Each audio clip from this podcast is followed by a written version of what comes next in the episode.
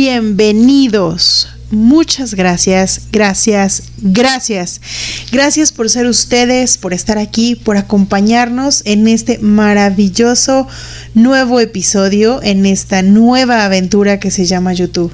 Gracias por estar con nosotros, por seguirnos, porque aquí en Codo a Codo juntos caminando por la calle, somos, mucho más que dos. Y pues le doy la bienvenida, por supuesto, a mi sensei, a mi queridísimo Omar. ¿Cómo estás, amigo? Muy bien, muchas gracias, Palomita. Qué gusto saludarte, qué gusto verte, que nos vean. Eh, les doy la bienvenida, yo también, ¿por qué no? A este nuevo momento de codo a codo, esto que hemos hecho posible por estar juntos, caminando por la calle, por las redes sociales, por las plataformas de audio, por todos lados. Muchas, muchas gracias por todo. Les tenemos preparado un programazo, se los prometo. Palomita, ¿cómo va tu semana? Eso ¿Bien? no puedo dejar pasar. bien, bastante bien, muy contenta, muy feliz, muy animada. Ha sido una muy buena semana y espero que así siga el mes. El mes de marzo siempre para mí había sido un poco difícil, un poco de down y creo que este mes traigo toda la pila puesta. Pero mira, no pudimos haber escogido un mejor momento para lanzar esto, para este cambio de actitud, de momento, de ritmo que hoy. Exacto. Y es maravilloso y estamos tan tan, tan contentos también de seguir contando con la presencia de nuestros patrocinadores. Por supuesto, no podemos dejar de mencionar María Bonita Boutique, una empresa 100% mexicana con lencería bellísima que sobre todo tienen ellos el eh, concepto de que toda mujer es bella, naturalmente sensual. Y para eso nos llenan de lencería, de bodies, traen una nueva línea de batas preciosísima. Y por favor, visítenlos en su página, por ahí hay cosas maravillosas, hay cosas muy bonitas y que nos hacen sentir más sexys de lo que ya somos. Bueno, también le damos las gracias a nuestro patrocinador, GDC Creaciones. Ellos son una empresa mexicana con productos 100% artesanales dedicados a la belleza y al cuidado de la piel. Tienen aceites esenciales, cremas, velas para masaje, velas relajantes, muchísimos productos que pueden revisar dentro de sus redes sociales y obviamente hacer el pedido correspondiente. Eh, Imagínate la mezcla de una bata y una vela relajante. No, bueno, un body. Tienen unos arneses en eh, María Bonita. Madre santa. Bonitos, preciosos, hermosos, chulos, para que los traigan debajo de la falda y den esa sorpresa. Lo complementan con una cremita, imagínate esto, de un no me digas, no me digas. Ah, perdón, pensé que ibas a decir un olor a café. No, imagínate, con un olor a menta, llegar a un lugar romántico, tierno, lindo y dar un masaje con una vela con el mismo aroma a menta terminar y frotar el cuerpo de tu pareja con una crema, ahora sí con olor a café, para poder disfrutar horas y horas de... Juntos. El delicioso aroma del café. Juntos. Como cada semana les recordamos que apoyando a nuestros patrocinadores es una manera más de apoyarnos a nosotros. Y pues ya sin más preámbulo, ya ustedes lo vieron en la etiqueta, en la descripción de nuestro video, que se oye muy bonito decir en nuestro video. Hoy traemos para ustedes un capítulo lleno de fuego, fuego en codo a codo con Nancy Villaló. Es un capítulo súper eh, chispeante, lleno de humor, lleno de reflexión, muy profundo, pero sobre todo con ese toque picante que a ustedes les gusta. Y pues sin más preámbulo, ¿qué te parece si los dejamos con este episodio 9 de la cuarta temporada de Codo a Codo? Porque aquí, caminando juntos por la calle, somos, mucho, más, que dos. Adelante. Cuídense y nos vemos la próxima semana. Bye bye. Adiós. Bueno chicos, como les comentábamos, ya estamos aquí con nuestra súper invitada de lujo. Estamos con una coach sexual, comediante, fue actriz de teatro, fotógrafa, pero sobre todo una gran, gran mujer, un ejemplo a seguir en cualquier momento. La señorita Nancy Villaló. ¿Cómo estás, Nancy?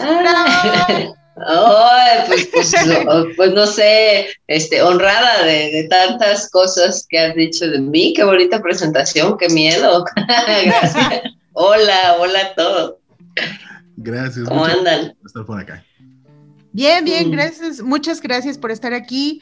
Realmente te voy a platicar eh, que mm, de todas esas entrevistas que hemos escuchado de ti, de todos esos eh, eh, capítulos que hemos escuchado de tu, de tu podcast múltiple, hay una oh. frase que escuchamos y que la verdad a mí se me quedó así como aquí, en, el, en el, la frente que dice, aquí hay que coger bien y sentir bonito.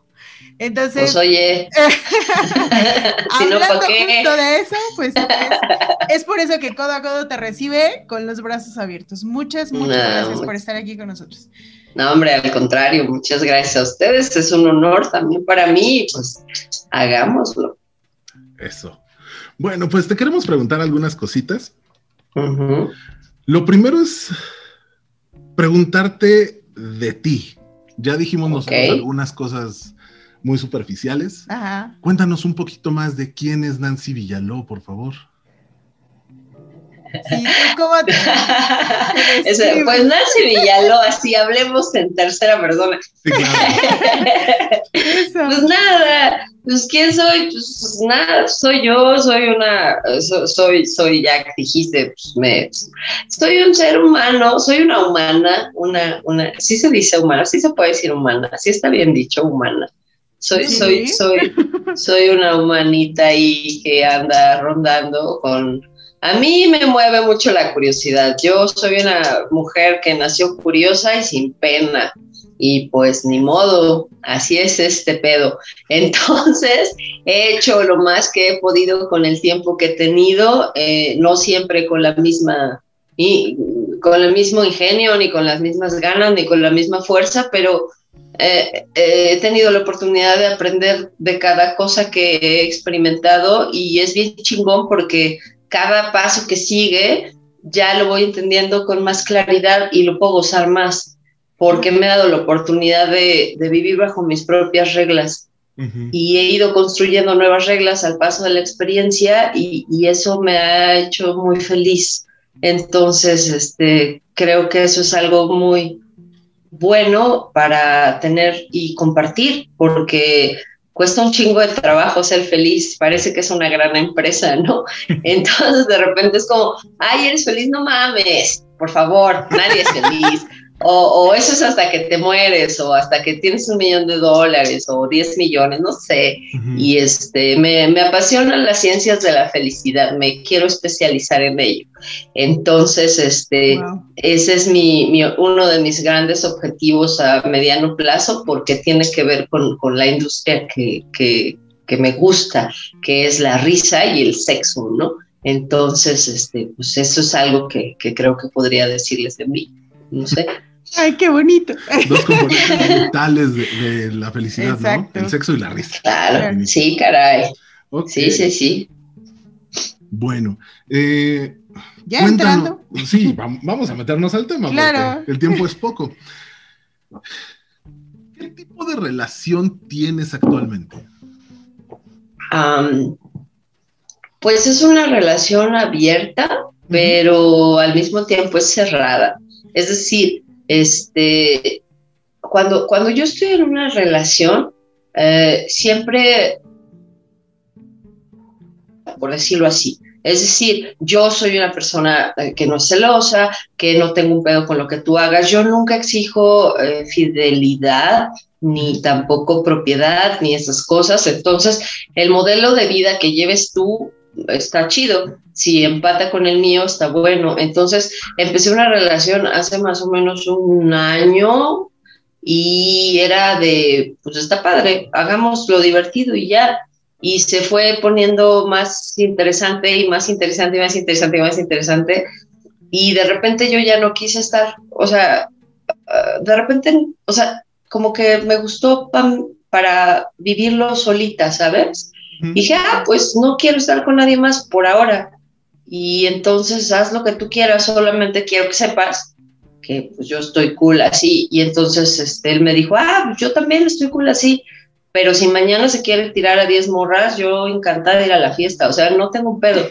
Entonces es, es un efecto muy interesante porque me, es la segunda vez que me pasa, pero no de esta manera. O sea, como que ahora es más completa la relación y es muy libre. Siempre he sido una persona bastante liberal, pero esta es libre de una manera más, quizá más madura. Entonces, este, como que antes yo tenía ganas de que fuera así y lo proponía, pero a la hora de ejecutarlo ya no era tan fácil. Porque siempre es muy bonito decir, puta, a mí me gustaría y entonces si hagamos y no sé qué, pero no es tan simple como parece. Y ahora se está dando bien bonito. Entonces, de repente, este, está padre invitar a una tercera para jugar, pero pues vamos viendo, todavía no sabemos qué va a pasar. Es, es ese tipo de relación. Ok, muy bien. Qué padre. Sí. Antes de, estar en una relación no monogámica, que para no ponerle un título la vamos a, dejar así, antes de estar en una relación no monogámica, ¿alguna vez fuiste infiel? Sí, de morrita, sí, claro. Es que no entendía, porque eh, cuando estaba chavita, pues no sabía que había cosas. Ay, estaba chavita, sigues estando chavita. Claro, chavita ruca. Está bien, no hay pedo. Este, pero, pues, o sea, me refiero cuando era adolescente, pues, eh, y yo, yo, pues, actuaba eh, a razón de lo que había aprendido, lo que me enseñaron. Yo crecí en una familia muy, muy católica, muy católica. Eh, y muy tradicional. Entonces había muchas cosas que en mi casa no se podían hacer, incluso no, no, o sea, no era como, no hay fiestas, no, no eras, eh, son muy tranquilos, pues. Entonces, este, me costó un poquito de trabajo entender que se podía vivir de otra manera, pero nunca me sentía cómoda. Entonces yo pensaba que si salía con alguien y yo le decía, oye, a mí me gusta estar con más de una persona, pues era puta, ¿no? No, no, no, o sea, no, no, en mi cerebro no cabía la posibilidad de vivir de otra manera. Entonces lo que, lo que yo asumí fue, pues mi privacidad es mía, no se la tengo que contar a nadie y veo con quién funciona, con quién no funciona. Y creo que soy adolescente y tengo chance de cagarla porque se la han pasado diciéndome toda la vida que cuando uno es adolescente se vuelve pendejo. Entonces todo lo que haga se vale y porque soy adolescente no pero ya no me gustó, o sea, no fue bonito porque no se sentía bien adentro. Porque al final no se trata de, de salir con tres personas o con una, sino de cómo lo haces. A mí no me gustaría que alguien me dijera que estamos juntos solo los dos y de pronto me diera la vuelta y estuviera con alguien más. Y no porque me den celos, sino porque no está chido, o sea, no es necesario, pues. Entonces, muy morrita, decidí que no era lo mío. Yo me casé muy joven, me casé a los 18 la primera vez y me divorcié como a los 24, una cosa así. Entonces, este, después de ese primer divorcio, decidí que fue como la, como el antes y después de Cristo, antes y después del COVID, un pedo así. Y dije, él, de aquí en adelante, como yo pueda y quien se acerque o a quien yo quiera acercarme, le voy a proponer mis reglas y si empatan, qué chingón, y si no, pues ni pedo. Pero fue mucho mejor mi vida a partir de ese momento, la neta. Wow. Y esas reglas las, las has establecido, obviamente, con el tiempo. Pero en, algún, en algún momento las has puesto por escrito. No, bueno, tal vez al principio sí, para entenderme bien. Yo siempre, desde los 14 años, escribo me gusta muchísimo y para mí la, las palabras siempre han sido, las palabras eh, escritas, el texto, siempre ha sido un puente de comunicación hacia mí muy importante, muy profundo. Entonces, al principio sí, pero no a manera de, esta es mi lista y son mis diez mandamientos y la chingada, sino, pues sí, tengo diarios y este, escribo poesía y entonces, este, ahí va como sumando cositas una tras otra tal cual como, como lista, no, pero sí, sí lo, sí lo fui escribiendo, sí. Bien. Y dentro de todas estas reglas que has ido armando, me imagino que cuando empezabas había errorcitos o cosas que te hubiera gustado que no pasaran. Sí, muchas, muchísimas, porque esto es ensayo y error. Y después lo que descubrí que mis reglas eran mis reglas. Y esa fue una gran, gran cosa, fue un gran acierto, porque yo al principio decía, mira, esta soy yo, y si quieres este paquetito, pues así es el pedo, ¿no?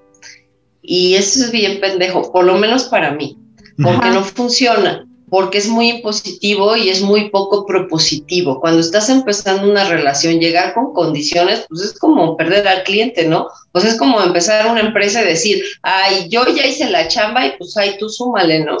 Entonces, este, me di cuenta que mis reglas, fueran buenas o no, solo eran mías. Es decir, yo soy fiel o yo eh, soy este, polígama o yo soy, pero yo soy. Eh, no tienes tú que serlo. O sea, si, yo quiero una relación con alguien, por ejemplo, yo soy bisexual, pero eso soy yo. Tú no tienes que ser bisexual para andar conmigo. Pero si eres bisexual, igual está chingón. Claro. Pero no es una regla, ¿sabes? Pero en mí sí es una regla porque es, inamovible, es biológico, no, no, no hay manera. Eres tú. ¿no? Ajá. Y así, es, ese fue un gran, gran paso. Cuando yo acepté que mis reglas eran mías, eh, además del liberador, fue mucho más fácil relacionarme con toda la gente. Okay.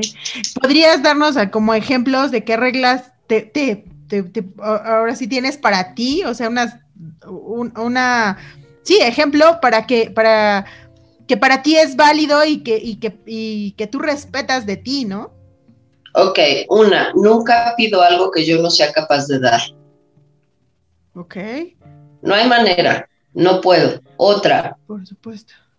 Nunca doy algo que no me dé a mí. Sí, así es simple. O sea, si yo me doy flores, sí doy flores. Si no me doy flores, no doy flores. Eh, y eso también me parece muy bueno porque la autoestima se reafirma. Porque a veces en una relación, cuando nos clavamos, es todo tú y entonces tú eres Dios o diosa y por favor, y tú te vas a la mierda y ya no importas, y luego esperas que esa persona haga por ti lo mismo que tú estás haciendo por ella y no va, eso no tiene sentido. Entonces, si lo hago por mí, lo puedo hacer por alguien más. Si no, Nel. Eh, otra regla, no soy celosa, pero eso no es una regla, es más bien un rasgo de personalidad. Pero sí lo digo, o sea, sí, sí está chido, porque a veces la gente cuando tú no eres celoso se saca de pedo porque cree que no te interesa porque no haces cosas. Y no es así. Entonces sí, sí aclaro siempre que yo no soy celosa. Otra, yo me hago cargo de mis emociones. Eso también lo hago. Si, si yo me siento traicionada, herida, fracturada, lo que sea, yo voy, yo lo resuelvo, yo veo de dónde viene, yo veo cómo me hace sentir y calibro si es suficiente para mí estar contigo de esa forma o no. Pero eso sí, otra regla es eh, cuando algo no me gusta de mi pareja, veo si en realidad es algo de mi pareja o es algo mío. Siempre pongo mucha atención a mí y entonces, este, si, normalmente es algo mío. O sea, cuando me empieza a molestar algo de la otra persona, generalmente no es la otra persona, es algo que yo no he resuelto. Entonces, a mí me funciona mucho eso. ¿Qué otra regla? Este, cada quien hace lo que quiere. No, no me, no, no me, no me interesa, yo no soy esa morra que te habla, ¿qué estás haciendo? ¿Y a qué hora llegas? ¿Vienes por mí? Oye, ¿qué pedo? Nos vemos el domingo para ir con mis papás. No soy esa persona. No porque crea que está mal, sino porque a mí no me funciona hacer así. A mí me gusta hacer mi vida, hacer mis cosas, ocuparme y que la otra persona haga sus cosas y que sea feliz. Y si a mí me pasa algo muy chingón, yo sé que tengo la libertad de agarrar el teléfono y decirle, no mames, es tú de huevos y te voy a contar y no sé qué. Y si a ella le pasa algo muy chingón, igual, y si le pasa algo horrible, cuenta conmigo, pues, pero en el, no soy una persona de relaciones en lo cotidiano tanto. Y también eso es algo que expongo mucho por lo mismo. A veces la gente lo toma como falta de interés, pero más bien es, yo asumo mi, mi independencia y me gusta que con quien yo esté también sea feliz consigo mismo. Entonces eso, eso me ha servido. ¿Qué otra cosa? Este, mm, no digo mentiras, eso me gusta. Y lo asumo, o sea, a veces la cago, como cualquier persona, pero prefiero asumirlo porque además de todas maneras lo asumo. si, si, si, si no lo acepto, no hay o sea, ya está, no lo acepto, pero de todas maneras el peso de esa decisión va a caer sobre mí. Entonces, prefiero no. Y a veces es rudo porque pues, la verdad no siempre es bonita, pero siempre me cae mejor decir lo que siento y lo que pienso, aunque la cague, que, que omitir para no lastimar o, o para que no haya pedo o esas cosas. Por ahí va más o menos. Ay, maravilloso. Buenísimas, buenísimas. y, y, muy importante es de, de, reflexionar, no solamente si estás en una relación no monogámica, sino para ti. O sea, debieran ser reglas de vida para todos. Pero pues es que estar en una relación monogámica o no, en realidad no hace tanto la diferencia. Yo tuve una relación bien chingona con alguien que fue mi segundo esposo, y fue una relación abierta desde el día uno. Igual nos peleamos por pendejadas, ¿eh? o sea, no era como bueno, porque pareciera que el mayor problema de una pareja son los celos y las infidelidades, y no es cierto. Es mucho más amplia la gama de posibilidades, porque somos pederos y pendejos muchas veces. Entonces, este, yo creo que sí está chido tener una, unas reglas personales que te protejan de, que protejan a los demás de ti mismo y que te protejan a ti de los demás también. Claro, sí, por supuesto. Dentro de lo que comentabas, platicabas de los celos. Tú no eres celosa. ¿Nunca has sido celosa o fue un proceso para dejar de ser celosa? Pues no sé, porque fue más bien algo racional. O sea, yo, yo, todo eso que dicen que se siente con los celos, yo no lo he experimentado, la neta. ¿Para qué miento? Pero sí hay un peso social. Entonces, este, yo sí me sentía presionada a actuar como mis amigas, porque, pues, ¿qué es eso de no reclamar, no? O sea, ¿cómo no le vas a llamar para ver con quién está? ¿Cómo no? o sea, mira, está, ajá, está platicando con otra, ¿por qué no vas y lo arreglas? Porque no es mi pedo, ¿no? Pero además, qué hueva, está resolviendo problemas que ni son míos. Entonces, este, me costó un poco de trabajo imponerme, pero al final me di cuenta que, todo ese peso social me lo había inventado yo en mi cabeza, porque son cosas que escuchaba. Es que me están presionando para que yo haga esto. Y decía, güey, oja, ¿cuándo? ¿Cuándo te hablaron por teléfono y te dijeron, nadie te dijo nada? ¿Por qué crees que es así el pedo? Y me fui dando cuenta que un chorro de cosas eran cosas que yo me había creído que eran así, pero que en realidad no pasaban. O sea, que alguien me mirara feo por no ser celosa, me pasó la... A mí, solamente un novio terminó conmigo, pues soy suertuda, ¿no? Pero me terminó porque no lo celaba. Así me dijo, al Chile, yo siento que no me quieres porque pues no me celas, no te, importo, ¿no? Ajá, y yo dije, híjole, pues discúlpame, no, no lo vuelvo a hacer contigo, ¿no? Este, muchas gracias por participar.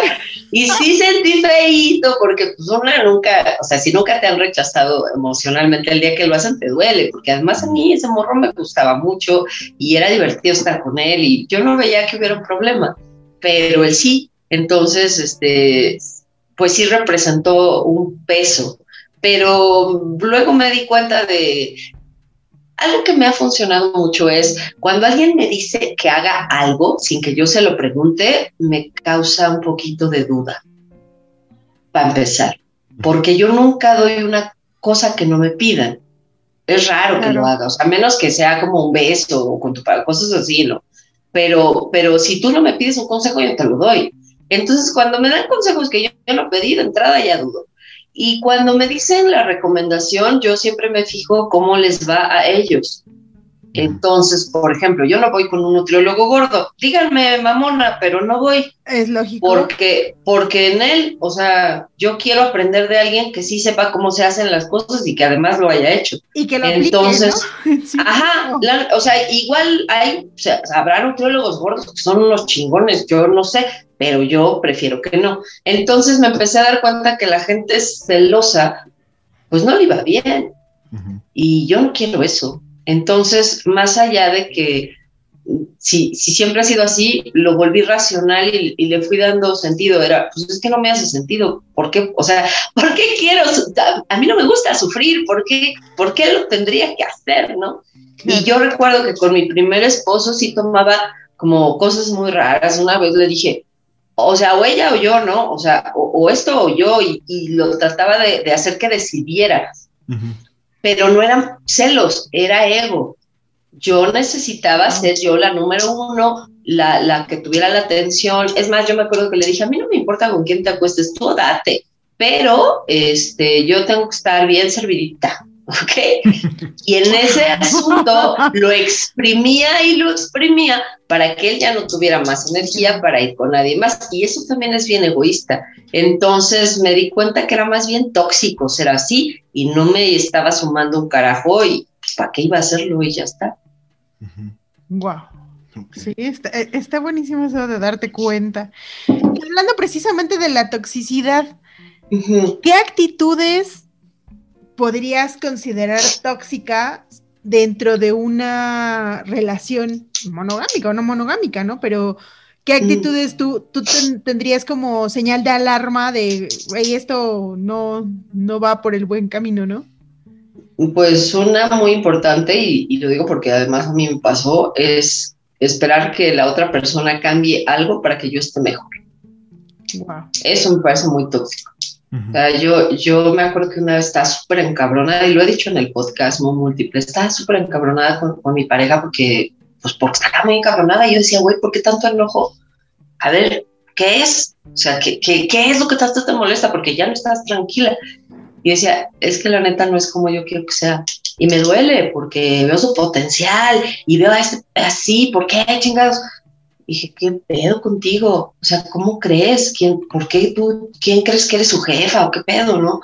Y después pensé, ¿sabes quién más no es como yo quiero? Yo. Entonces me voy a volver como yo quiero ser.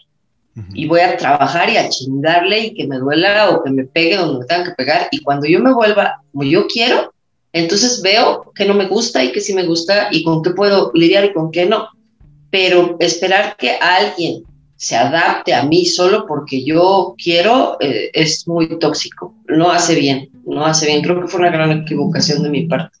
Entonces, eso, ¿qué más me parece tóxico? Eh, me parece muy tóxico estar pendiente de tu pareja ociosamente. Es como, ¿qué estás haciendo? ¿Y a qué hora vas al rato? ¿Ya comiste? ¿Qué comiste? Y ya la ves tu mamá, me parece bien tóxico porque porque no suma nada. O sea, si haces la cuenta, esa información como para qué te sirve para nada. Y te estorba porque está ahí haciéndome ya en cosas que, o sea, podrías ocupar ese tiempo, no sé, en leer un libro chingón o en coger y tener, en hacerte una chaqueta, lo que sea es más útil. Entonces, este, eso me parece bien tóxico, sí. O esta cosa de salir en pareja y querer imponer, como este jueguito de, somos bien pareja, pero cuando estamos con los amigos, voy a decir que te, o sea, te pendejeo en público, ¿sabes? Como, como estas parejas que llegan a la reunión y, va ella y se queja de todo lo que no le gusta de él. Y entonces, no, es que sí, porque Juan el otro día, no sé qué, y dices, tú, no te gusta, vete. Aparte, eh, cuando hablamos mal de otros, en realidad hablamos de nosotros mismos. Entonces, eso creo que es bien tóxico. Yo siempre he dicho que hablar mal de la pareja es como escupir para arriba. O sea, pues sí. huevo te cae, o sea, porque tú eres la que está ahí. Si no pues tú lo escogiste. Ajá. O sea, neto, pues, pues, entonces escógete algo mejor. Si estás bien chingona, pues ahora le vas, sal al mercado y cómprate algo más bonito, ¿no? Claro, por supuesto. Bueno, eh, cambiando un poquito el tema. Eh, cuando el mundo se entera que estás en una relación abierta o que eres bisexual o que tienes afición por ciertos temas, no sé si te por experiencia, eh, empiezas a tener acercamiento con más gente. Pero es muy común que te encuentres esos clásicos cazadores o depredadores o cazaunicornios o de las 25 mil maneras que... sí, sí, sí. Ajá. ¿Cómo lo manejas? Bueno, primero, pues ¿cómo identificas a uno? Pues te mandan porno. si te dicen hola con su pito, eso es por ahí un depredador. Uno. pues, pues yo antes eh, me mantenía como muy al margen, ¿no? Como, como dude, estás pasando la raya, por favor no falta el respeto y cosas así. Pero luego me di cuenta que no era necesario porque es un poquito como engancharte. Entonces, hubo un momento en el que me pareció muy sano tratar a todos normal, o sea, a todos, a todos. Eso, eso me lo enseñó mi expareja y fue bien chido porque él trata con gente bien cabrona y súper de varo, así, wow, de no mames, millones de dólares, pero también trata con gente bien humilde y a todos les habla igual. Él es bien chido. Yo decía, ¿cómo le hace este cabrón? Porque, porque yo no siento lo mismo con todas las personas. Y ya, entonces yo he de tener un pedo, porque si sí se puede, pues, entonces sí se puede. Y empecé a trabajar en eso. Y después descubrí que cuando soy normal, o sea, es honesta y ya, eh, es, o sea, puedes decirle a alguien que no hay, no hay pedo. Y si él insiste, pues nada más le dejas claro que le van a cortar el pito, ¿no? O sea, no, no, hay mucha bronca, pero, pero no, hubo un punto en el que me di cuenta que no necesitaba las barreras. Y la verdad es que yo tengo una ventaja que, también es obvia. Eh, yo no lo quise aceptar mucho tiempo, pero, pero yo doy tantito miedo. No sé exactamente por qué, pero doy tantito miedo. Entonces no cualquiera se me acerca. Y es un filtro de pendejos, la neta. y es más fácil. y, muchas personas pudieran ver eso de, que das miedo como un problema, cuando en realidad, pues es una ventaja, ¿no? pues, pues puede ser las dos cosas, pero a mí me ha significado una ventaja porque también depende de cómo tomes lo que tienes. Cuando yo lo negaba, no me daba cosas chidas, ¿eh? Porque era de, ah, qué mamona, o es que contigo no se puede hablar, o es que qué difícil eres. Y cuando lo asumí como una realidad, ya fue más fácil de, hacer las cosas. ¿En qué punto llegaste a subirlo como realidad? Pues, pues es que era abrumado.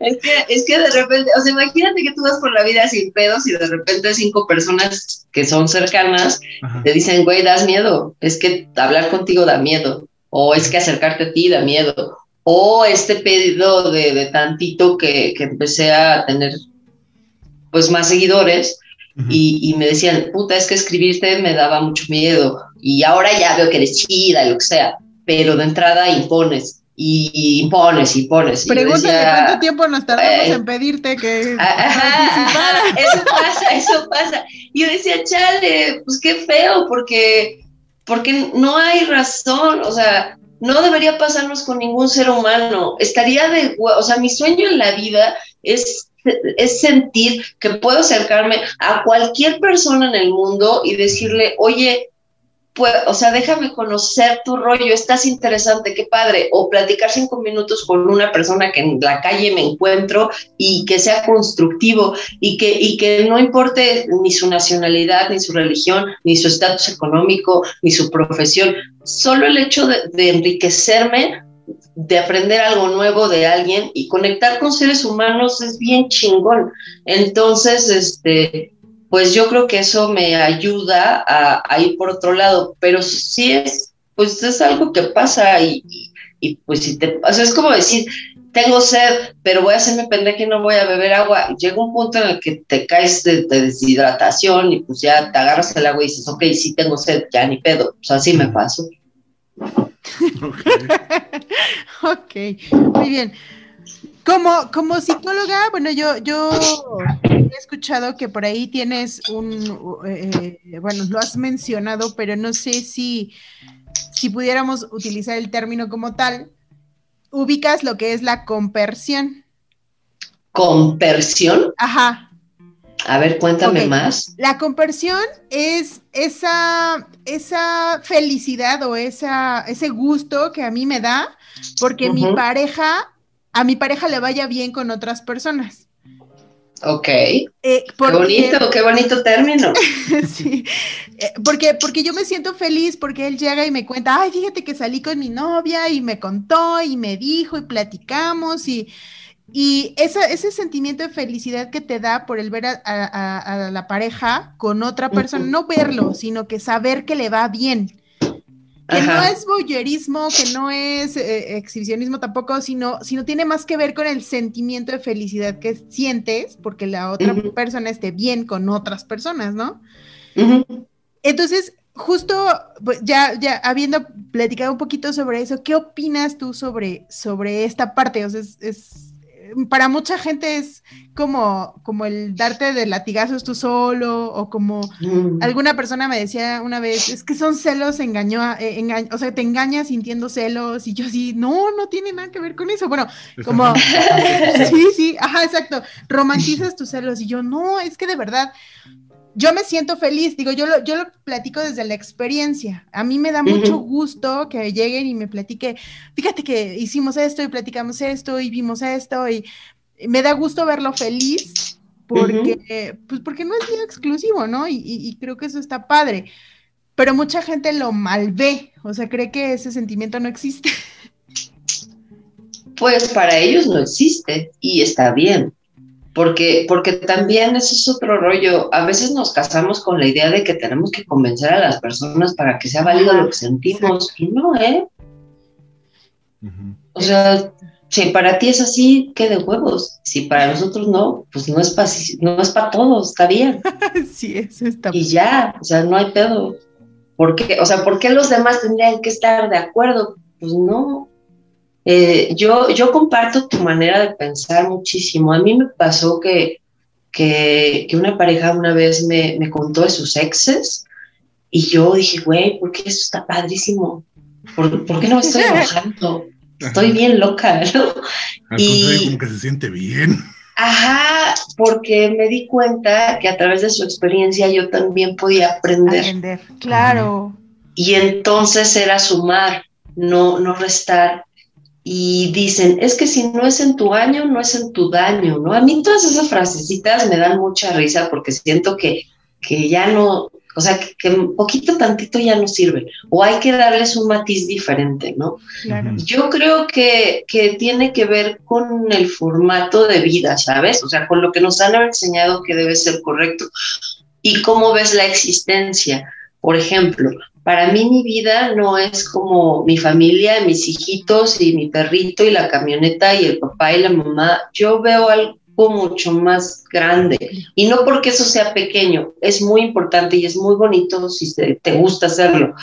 Pero me refiero a, en términos de conexiones personales.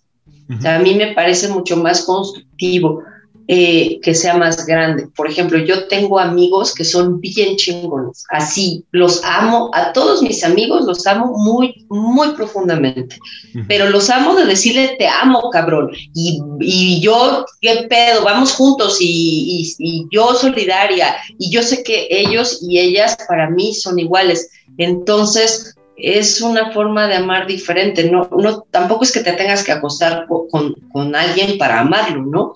Pero sí es un amor muy distinto a lo que quizá están acostumbradas las personas a ver de amigos. Yo a mis amigos los abrazo, los apapacho, los beso, los nalgueo y, y es... Ah, y a otros no, porque también me gusta tratar a la gente como le gusta que la traten, no nomás porque yo soy así, lo hago, ¿no? Pero, pero pienso que, que, es este asunto de hacer lo correcto y de lo que nos enseñaron. Pero genuinamente también creo que si algo te hace sentido adentro, debes respetar. Y ya. Claro. Sí, pues sí. Es básico esto de, de, como lo comentabas hace un rato, tratar a la gente como a ti te gusta que te traten, pero sin dejar de ver que cada uno tiene un una medida, un parámetro diferente. Sí, claro. Pues la verdad yo, yo trato de no hacer eso. Yo procuro no tratar a la gente como me gusta que me traten, nunca.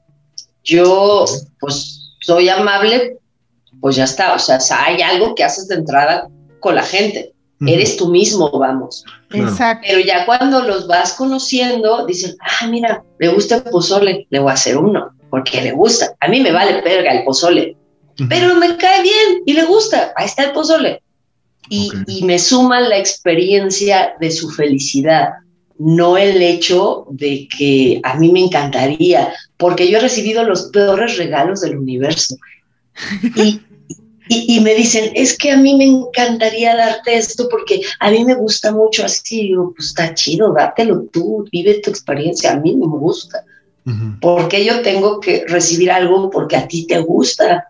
¿Cuál es el sentido? Claro. bueno, esa es mi opinión, ¿no? Aquí traíamos un debate hace algunos capítulos, precisamente porque eh, yo digo que, siempre que o, que, o que no siempre que amas, tienes que esperar algo a cambio. No, para nada. Y, había otro grupo de, de, chicos que nos escuchan que decían, no, sí, o sea, el que ama siempre espera algo. Y yo, no, o sea, no, necesariamente, porque, porque pues, si tú te sientes feliz amando, no, no tienes que esperar a que el otro te lo regrese. ¿Para qué? Es que nos, nos confundimos tantito. Yo creo que está bien chingón, así es como, wow, cuando tú amas mucho a alguien y ese alguien te da una cosa equitativa, ¿no? Claro. claro. Pero para nada es necesario. Si fuera necesario, no existirían los fans. Sí, claro. Definitivamente. Esa es la gran prueba. O sea, a ti te gusta, no sé, este, Pink Floyd, y ellos ni saben que existes, pero tú te pones un porro y escuchas su música y los amas y, y, los quieres para siempre y vas a sus conciertos y chillas y te desmayas y, si eres morra y es, no sé, un cantante muy sexy vas y te haces una chaqueta después del concierto y no estás esperando que te den nada. Exacto. Y lo gozas muchísimo. Entonces yo, yo estoy convencida de que no tiene que, o sea, el amor genuino no necesita, o sea, el amor, porque no es como, ay, este amor es feo y este amor, es el amor, ¿no? Punto. Exacto. No, no necesita reciprocidad para existir. Igual, cuando terminas con una pareja, también está ese mito de, puta, es que, ¿qué voy a hacer ahora? Tengo que olvidarlo. No, no tienes que olvidar nada. ¿Lo quieres? Pues lo quieres pero es tu cariño, no es el de él, es el tuyo. Y gózalo hasta que se te acabe y ya, y él se puede morir, pues también pasa, o sea, cuando se te muere tu papá, no es como, ay, ya se murió, ya no está, ya no lo amo porque ya no me está dando lo que me daban, no, lo superamas y lo extrañas y lo añoras y lo recuerdas con cariño, porque lo amas y no está dándote nada, ¿no? Wow, qué gran ejemplo, voy a llorar. Sí, sí, sí, sí. Bueno, pues hemos llegado al momento de las preguntas incómodas. No son incómodas, o sea, a ver, a ver, incomódenme, incomódenme. Yo creo que eso es difícil, pero, sí, yo también. pero vamos a hacer, por eso digo que son las preguntas calientes, ¿no? ¿Ok? que, según yo he escuchado, nunca, nunca eh, hemos, son de las preguntas que nunca hemos hecho aquí, pero vamos a, a intentarla. No, no es cierto. siempre codo a codo, siempre hacemos este tipo de preguntas. entre nosotros. entre nosotros y nos balconeamos, pero padre. Ah, y de estas que te hagamos, este, tú puedes decidir, o sea, tú puedes decir, esta paso, pero solo puedes pasar dos veces. cinco. ¿Va? Ok, solo puedo pasar dos, veces. Ajá, si tú dices, esta no la voy a contestar, pasas. Pero pues ya no puedes pasar más de dos veces, ¿va? Primera, ¿de qué te has disfrazado en un juego de roles sexuales? Uy, de lo que quieras. Mira, mi primer eh, esposo era director de teatro y yo era actriz. Bueno, él, no es que no sea actriz ya, pero pues practicante, ¿no? Aprendiz además. No tienes y de lo que me preguntes, lo que todo. ¡Guau! ¿El mejor disfraz? Híjole. ¿Qué Con el que te sentías más sexy. Mm. Es que no había, nunca hubo como un más, porque, porque yo no vivía, como que a mí lo que me gustaba era la experiencia de algo nuevo. Por ejemplo, una vez me puse un uniforme de la secu y me subió un pecero y él se subió y me morboseó todo el camino y así fue de te meto mano y no sé qué, y luego te bajas y te persigo. O sea, toda esta fantasía viene acá. Y yo tenía, yo tenía como unos 19, una, o sea, sí me veía bien morrita. Entonces estuvo muy adrenalínico, muy chido. y además era un ejercicio escénico, ya sabes, todo lo disfrazamos, güey, así. Entonces, no, no era precisamente que fuera como el personaje, sí, sino la experiencia. muy bien. Maravilloso. La segunda, ¿cuál es tu filia favorita? Pues es que no, no tengo, creo que no tengo filias. ¿Qué será? o tu fetiche o la cosa más rara que te guste en el sexo, ¿no? Puede ser. Es que... Menos común. Ajá, Últimamente, algo poco común. Últimamente estoy como más conectada con mi totalidad. Ajá. Entonces, como que mis zonas erógenas se han ampliado, ¿saben? O sea, como que yo tenía muy definido que dónde me gustaba tocar o que me tocaran y ahora ya no. Es como una especie de redescubrimiento porque también le metí a la onda tántrica y ese pedo y está bien chido. Entonces yo creo que lo más raro, si se puede decir de esa manera, es erogenizarme totalmente. O sea, ha llegado un momento en el que cualquier parte siente mucho y eso me parece sorprendente porque es muy nuevo para mí. Sí. Qué rico. Ok. y, siguiendo con, el, con la pregunta, entonces, ¿qué te gusta lamer y qué te gusta que te laman? Todo. Todo, porque es prejuicio, sí, todo. mira, mientras, lo, lo, único que sí no puedo mucho con lo que no está limpio si, nos bañamos, mira, lo, todo. No, sí, pero es que, a ver, pensemos. Mm, ¿Qué será? Por la espalda, soy muy sensible de la espalda y el cuello, sí, pero es que son muy versátil. O sea, yo, vamos a, vamos, como, yo, yo me he dado cuenta que si te das la oportunidad, cada experiencia sexual, cada episodio sexual puede ser nuevo y distinto, aunque sea una pequeña variación. Claro. Eh, eh, el asunto, por lo menos en el femenino, por la cultura, es más un asunto de permitir que suceda que de hacer algo nuevo. Entonces, es, pues siéntate y, y abre, o sea, cede y descubre qué hay ahí y está chido. Ok, muy bien. ok. Cuéntanos ¿Cuál es tu método favorito y el que más éxito ha tenido cuando coqueteas? Lo normal, lo natural, no coquetear. Eso, cuando algo me gusta, no oculto que me gusta, pero tampoco ocupo técnicas porque, pues, para mí no, creo yo que no son necesarias. Pasa solo. Cuando alguien te gusta, te pones raro solo. O sea, la adrenalina hace su trabajo y te pones bien pendejo y empiezas a hacer así jajaja y, y te agarras el pelito y entonces ya cuando menos piensas estás ahí, pero, pero es, es eso. Yo pienso que el éxito en una relación tiene mucho que ver con permitirte ser lo que realmente eres. Porque, mira, una vez un gran maestro de comedia, que además es uno de mis mejores amigos, me dijo, está bien chido que hagas lo que tú quieres hacer, porque el día que le gustes a una o dos personas no vas a tener que cambiar nada. Claro. Entonces, si lo llevas a otras áreas, también es bien constructivo. Si tú eres quien eres así natural y te presentas ante alguien y le gustas, va a estar bien chingón porque no vas a tener que cambiar nada, solo disfrutar.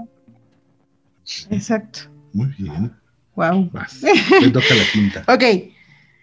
Cuéntanos tu mejor vez, o a la, más reciente, para no poner el mejor. ¿A qué hora cogiste la mañana? la más reciente. Eh, experiencia eh, eh, sexual, o sea, ¿qué, qué, sí, ¿qué, qué, qué fue de diferente en la última experiencia o en la más reciente? O sea, como, como a ver, como, como la más reciente o como la más chingona o la última más chingona. Ajá, la última más chingona. Ok, bueno.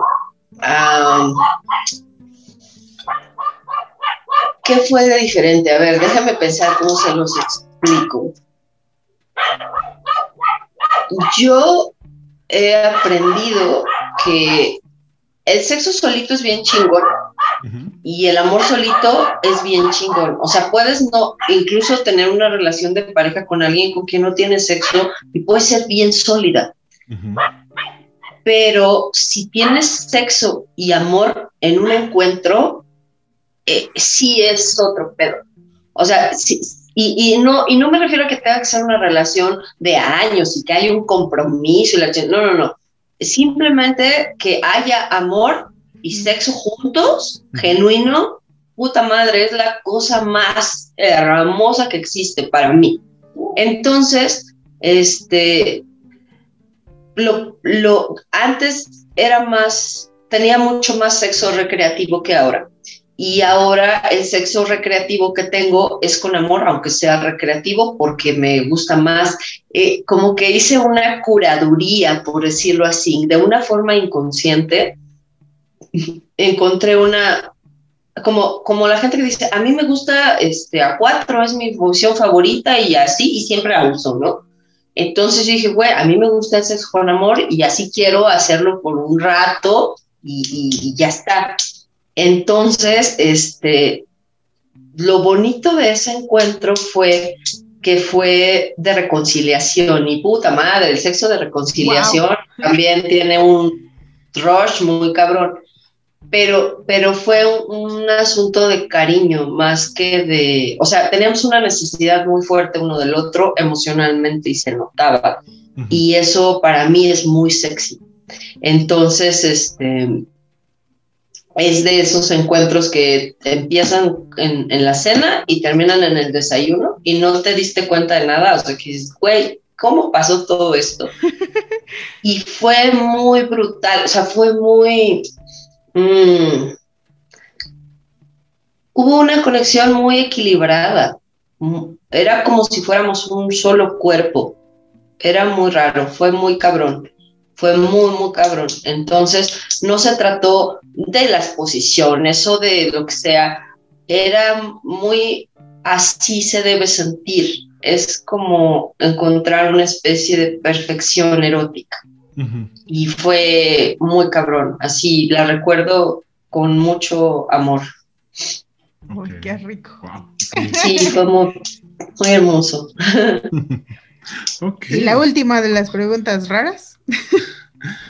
¿Cuál es, para ti, cuál es el sabor del sexo? ¿A qué sabe? ¿A qué sabe el sexo? Mm. Se le hizo agua a la boca mía. Estoy babeando, espera. Yo, yo creo que el, el sexo sabe a sexo. Okay. No tiene que saber a ninguna otra cosa. El sexo sabe a, genitales, sabe a sudor, sabe, sabe a risa. El sexo sabe a, a sexo y es perfecto. Totalmente. Wow. ¿La risa es un catalizador también en el sexo? Sí, totalmente. Totalmente. Y es una gran herramienta. la risa te sirve para muchas cosas. Es un gran lubricante. La risa es un gran, gran, gran lubricante. Sí, totalmente, sí. Ok. Ok. Pues ahora te toca a ti. ya llegamos al momento que, las... preguntas, ¿qué les voy a preguntar? pues y no me eché nada, ¿eh? Te entretuvimos mucho. Qué bueno, hicimos bien nuestra chamba. Está bien, no, no, les voy a preguntar nada fuera de lo común. Este, a ver, me, me, me dijiste, Paloma, que eres poliamorosa, ¿no? Sí me gustaría saber qué, fue lo que te hizo dar el paso. Es decir, si esta es la vida que quiero tener, si está en mi naturaleza, lo acepto, hagámoslo. ¿Qué, te motivó? ¿Fue, recuerdas el momento, pasó algo, tuviste una experiencia, lo pensaste y luego lo hiciste? ¿Cómo fue? Me es que, fíjate que es una cosa muy, pues muy chistosa porque eh, yo duré, cuando estaba joven, duré siete años con una misma pareja eh, de novios, ¿no? Y entonces cuando yo le hablaba de cosas, pues no tan, tan fuertes, sino pues de sexo oral, de, de intentar cosas nuevas, este, me decía, es que estás loca. Y, un día me acuerdo que me dijo, estás enferma.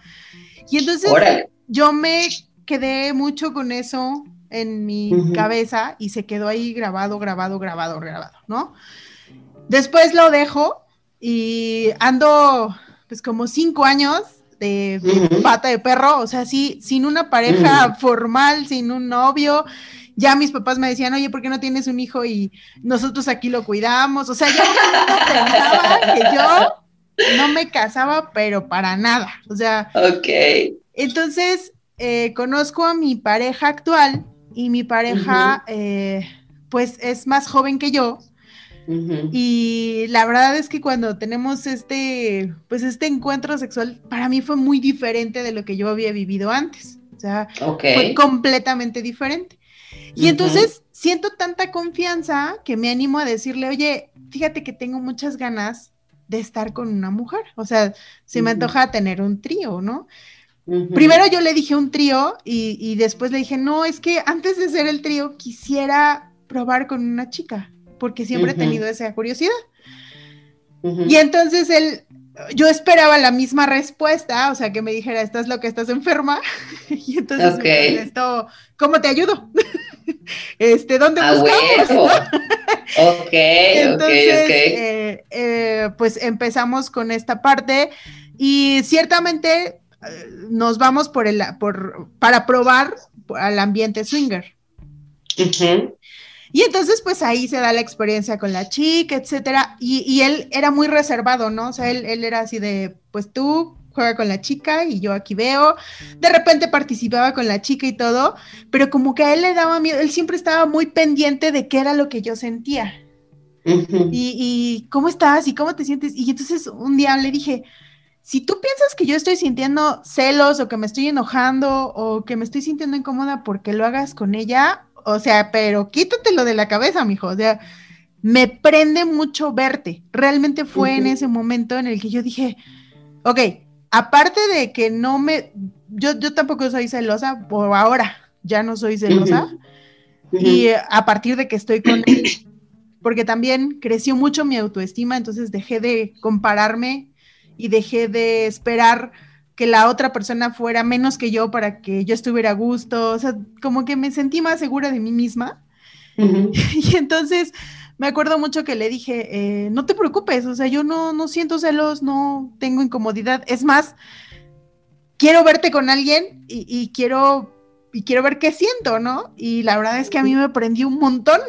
Entonces, y después, ya después, él y yo en la intimidad, yo le preguntaba, y cuéntame, ¿y qué sentiste? ¿Y cómo lo hiciste? Y entonces empecé a preguntar el, ¿y a tu primera pareja cómo se lo hiciste? ¿Y cómo sentías? ¿Y cómo te lo chupó? Y, o sea, unas cosas así muy intensas en una plática con él. Y él me decía, ¿por qué te gusta saber? Y yo, me gusta saber que fuiste feliz. Yo sé que lo que me haces no lo aprendiste por correspondencia, así que entiendo esa parte y, y me gusta saberlo. Y entonces ahí me di cuenta de que yo me sentía feliz si él era feliz. Esa fue la parte sexual.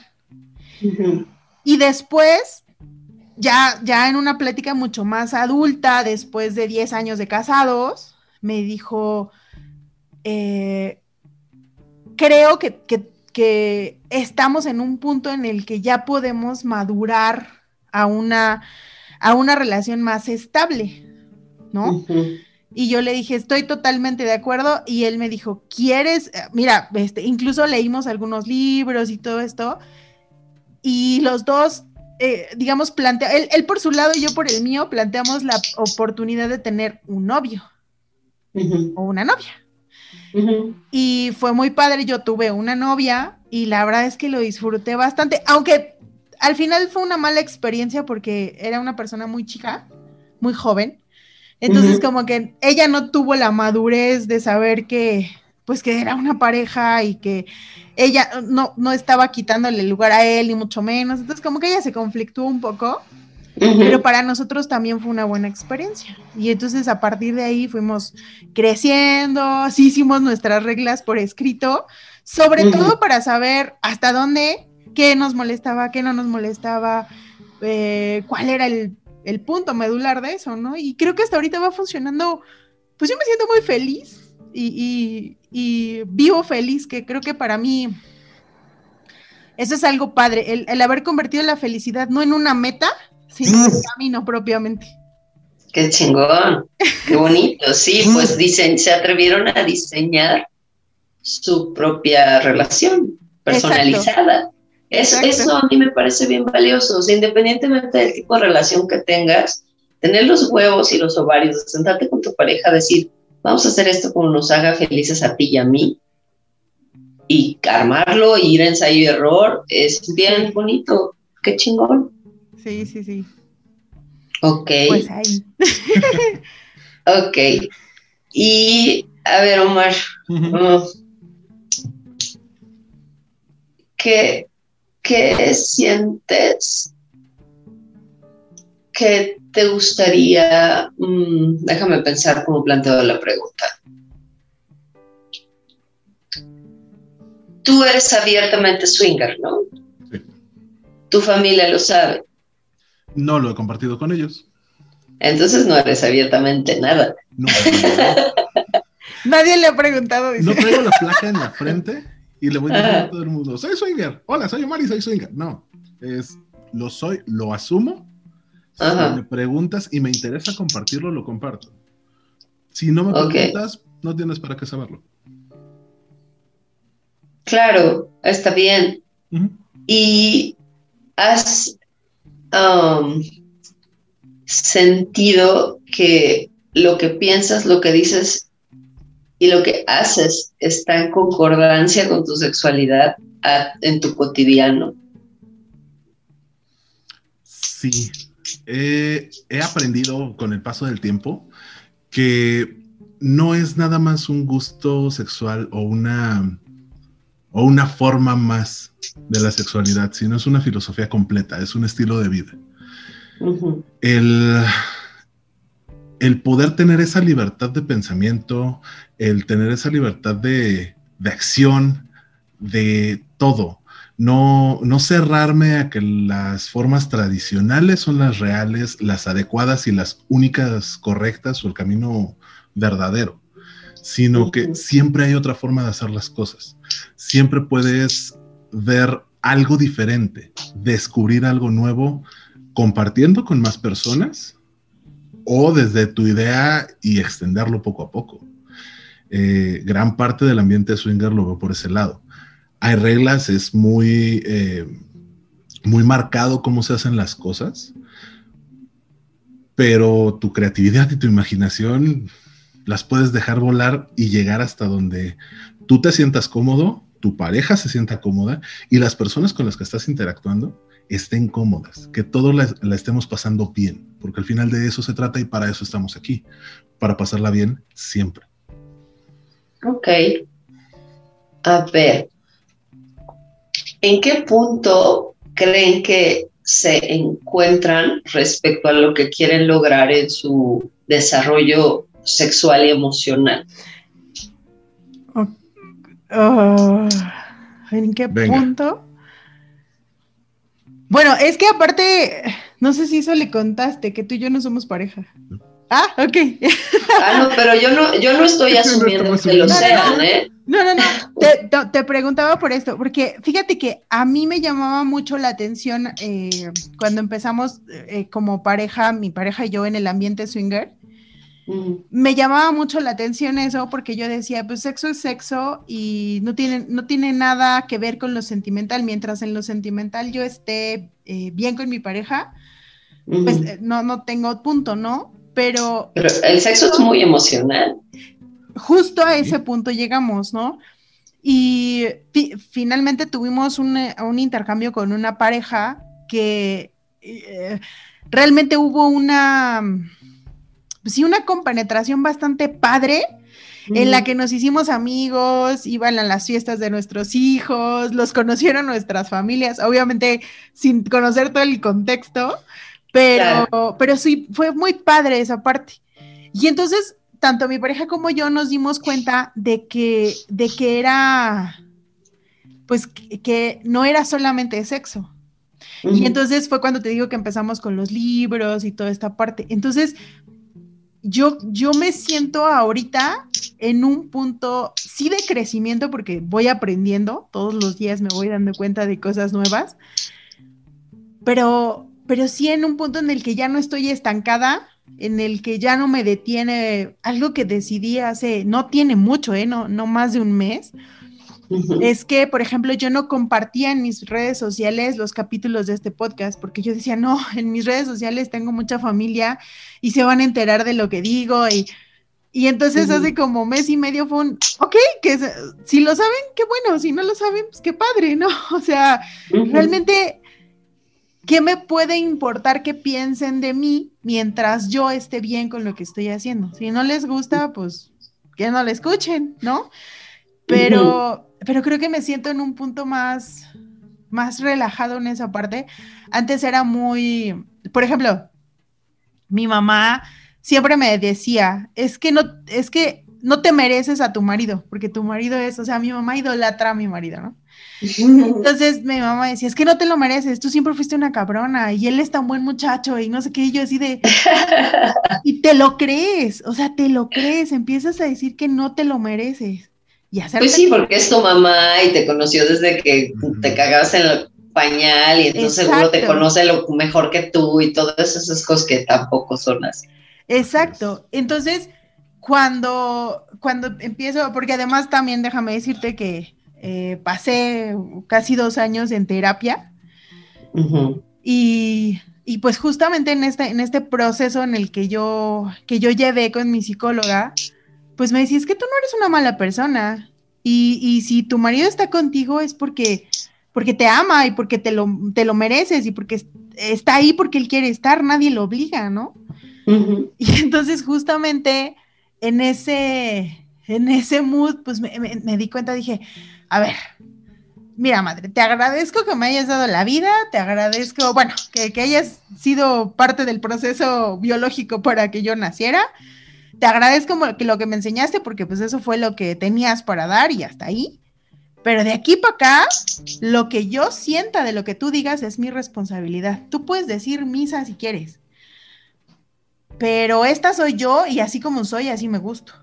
Entonces, si no te gusta, ¿no? Porque también, ¿y por qué te pintaste el pelo? ¿Y por qué te pones lentes? ¿Y por qué te, o sea, espérate, pues soy yo, ¿no? No quieres vivir a través de mí pero fue muy difícil para mí llegar a ese punto. Y entonces claro. todo eso se fue conjuntando para tomar también esa decisión de decir, este modo de vida me gusta, me gusta cómo lo estoy viviendo, me gusta cómo me siento y me gusta lo que me hace sentir. Yo creo que estoy bastante feliz como estoy viviendo. Ok. Yo estoy en un punto en el que me estoy reencontrando.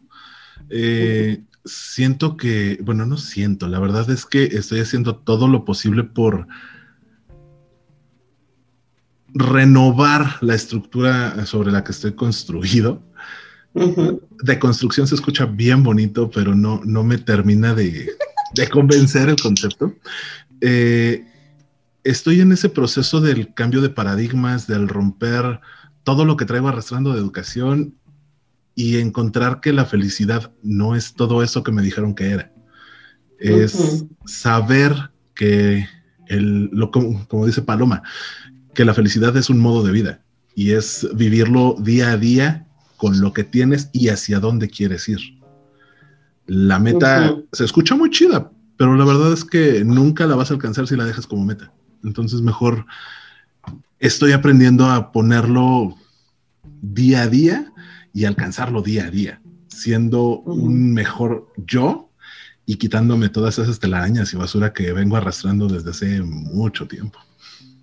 Sí, a, veces, a veces tantito se trata de, quitar lo que sobra. Yo, yo, tenía, yo tengo una hermana que, que eh, estudió pintura en La Esmeralda. Y pues yo de muy, muy chiquita iba a sus clases porque pues, me tenía que cuidar, ni pedo, se chingaba y me llevaba como pañalera a la escuela. Y yo vi desnudos desde muy morrita y creo que a lo mejor eso me ayudó a apreciar el, el cuerpo sin morbo.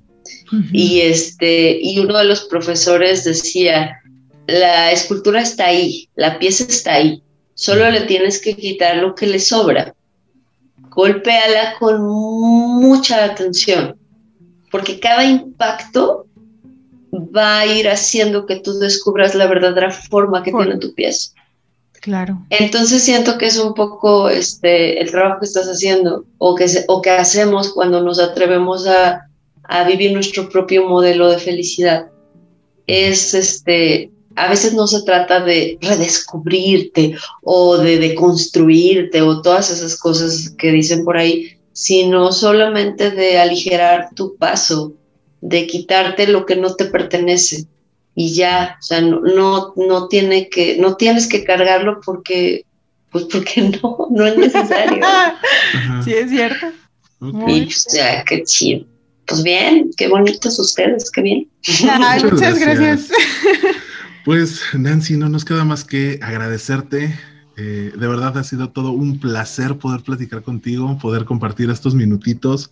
Eh, pues muchas gracias. No sé si nos quieras compartir tus redes sociales, en donde te podemos encontrar, proyectos. Escuchen el podcast, el podcast múltiple. Sí, escúchenos. Muchas gracias por la invitación. Lo pasé muy bonito, ¿verdad? Gracias. Qué valientes y qué chingón que se atrevan a trabajar en su, en su propio proyecto sin que las circunstancias o el entorno medren de manera negativa. Que, que todo sume siempre, que sean experiencias para crecer y para llegar al objetivo que sea diario y que les complazca. Yo, yo les felicito y este y pues yo soy Nancy Villalo, me pueden seguir en, en, Instagram y en Twitter, que son las redes que yo uso más, como Nancy Villalo. Ahí en YouTube hay algunos videitos, pero más bien en Instagram eh, eh, tengo el podcast Múltiple con María Secas, que es maravillosa este, comediante poblana, y ese podcast se estrena capítulo nuevo cada miércoles a las 9 de la noche por Spotify, por Apple Podcast, por YouTube. Y este, ¿qué más? Pues si tienen por ahí ganas de, de charlar uh, terapéuticamente, también me pueden contactar vía Instagram y pues por ahí les hacen una cita y platicamos para su desarrollo eh, sexual emocional si quieren y pues nada, eso. Creo que fue un comercial muy completo. estuvo genial, estuvo. Ya me tienen entrenada, cara, si di esto y dilo y no te olvides, ok, ok. no, pero mira, así aprendemos de la mejor. Exacto. pues ya es todo. Muchas gracias nuevamente, muchas, muchas gracias. Eres un sol, te admiro, de mm. verdad. Eres un mujerón, te admiramos muchísimo. Eh, te damos las gracias nuevamente por aceptar la invitación y doble gracias porque tú vas a ser nuestra madrina en YouTube. Ah, sí. Este va a ser el primer episodio. del podcast que sale con video en YouTube. Prepárate, YouTube. Eso esperamos. Muchas gracias, Nancy. Y recuerda, aquí decimos que, eh, que codo a codo, caminando juntos por la calle, somos mucho más que dos. Entonces, Ese es nuestro eslogan. Si nos ayudas a decir somos mucho más que dos, ¿Sí? A codazos somos mucho más que dos, ¿no es cierto? Pregúntale en Slam, claro que sí. somos un chorro. Pero bueno, entonces, aquí, gracias por estar con nosotros en Codo a Codo, en donde caminando juntos por la calle, somos, somos, mucho, más, que, dos. Que dos. Y este episodio se va a llamar Fuego de Bomba Estéreo para todos ustedes. Gracias. Muchas gracias. Muchas gracias. Nos vemos pronto. Cuídense mucho. Bye.